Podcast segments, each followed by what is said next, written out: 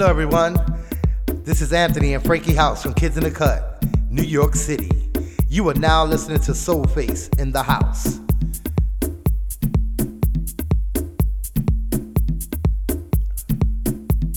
Yo, what's going on? This is Anthony and Frankie House from Kids in the Cut. You are now tuned in to Soul Face in the House. Relax, check out the vibe.